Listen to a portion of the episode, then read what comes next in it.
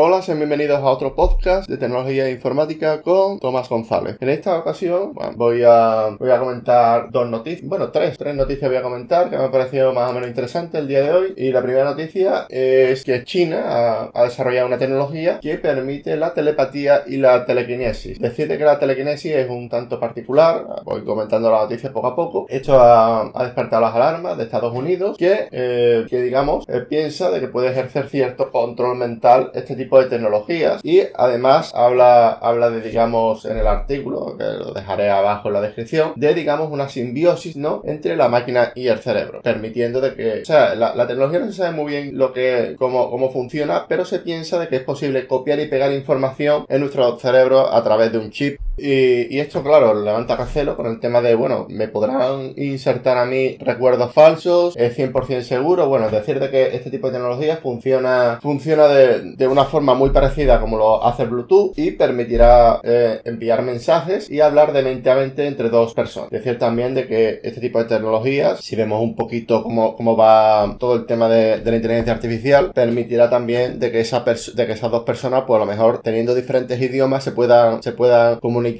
digamos, a través de, un traductor, en fin, es, es, algo muy interesante de que este tipo de cosas puedan pasar y, y vamos, la, tanto la telepatía como la telequinesis es, es, algo bastante interesante, todo funcionaría más o menos por Bluetooth y esto ha, ha, levantado las alarmas en Estados Unidos que ha decidido prohibir ciertas compañías, no aparece aquí en el artículo cuáles son, pero bueno, yo solamente vengo aquí comento, también habla también de, que estas tecnologías pueden abrir las puertas a personas discapacitadas, tetraplégicas, etcétera, ya que permitirá que estas personas puedan hacer una vida relativamente normal. Vamos, vamos a, comentar el siguiente, y es que Mitsubishi ha, creado unos mini reactores nucleares japoneses. Eh, Mitsubishi es una empresa japonesa. Digamos, estos mini reactores eh, abaratarán mucho la electricidad ya por el 2030, ¿vale? Estos mini reactores nucleares tienen una capacidad de 50 kilovatios de energía y... No, 50 no, 500, 500 kilovatios de energía y, es algo bastante interesante. Dicen de que, de que tendrá 40 toneladas y será capaz de, ser transportada en, un camión, lo cual es algo bastante interesante y puede ser una alternativa económica, flexible y segura frente a las centrales nucleares de siempre, ¿no? Pues bien, vamos a seguir comentando y, bueno, eh, decide que el artículo también aparece de que tendrá como, como vida útil unos 25 años. La verdad es que es, un, es bastante interesante. Eh, la, esta mini central térmica, eh, central nuclear, perdón, tendrá, digamos, grafito en estado sólido, que es un gran conductor térmico y permite así aprovechar la transferencia de calor para generar energía. La verdad es que es un artículo bastante interesante, interconfidencial.com y vamos a seguir comentando y es que eh, esta vez del mundo Linux, del mundo de la programación, de genbeta.com y es que eh, Google permite, digamos, de que ha creado un nuevo lenguaje de programación que se llama Carbon y que pretende ser el sucesor de C++,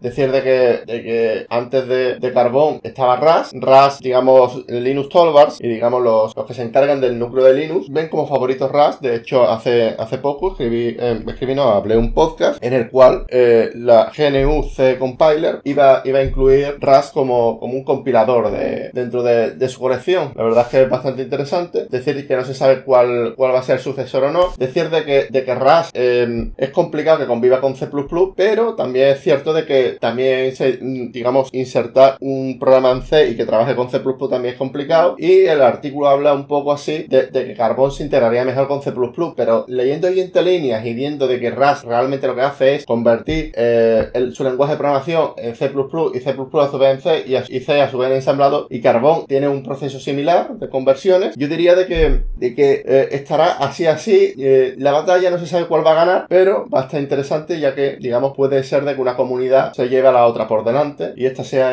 la ganadora en, esta vez. Bueno, pues nada, voy dejando hasta aquí mi podcast de hoy. La verdad es que es un poco cortito pero me apetece hacerlo. Por cierto, si tenéis un proyecto eh, o, queréis iniciar una página web, proyecto en PHP, en, WordPress, o tenéis un proyecto de universidad y no sabéis qué adquirir de forma barata, abajo en la descripción dejaré un enlace para que sepa, para que encontréis un hosting, eh, es el más barato que hay, yo lo suelo utilizar y con eso colaboráis con, con que el canal siga adelante y también dejaré un enlace por si queréis que yo os dé clases particulares. Sin más, me despido. Un saludo hasta la próxima. Chao.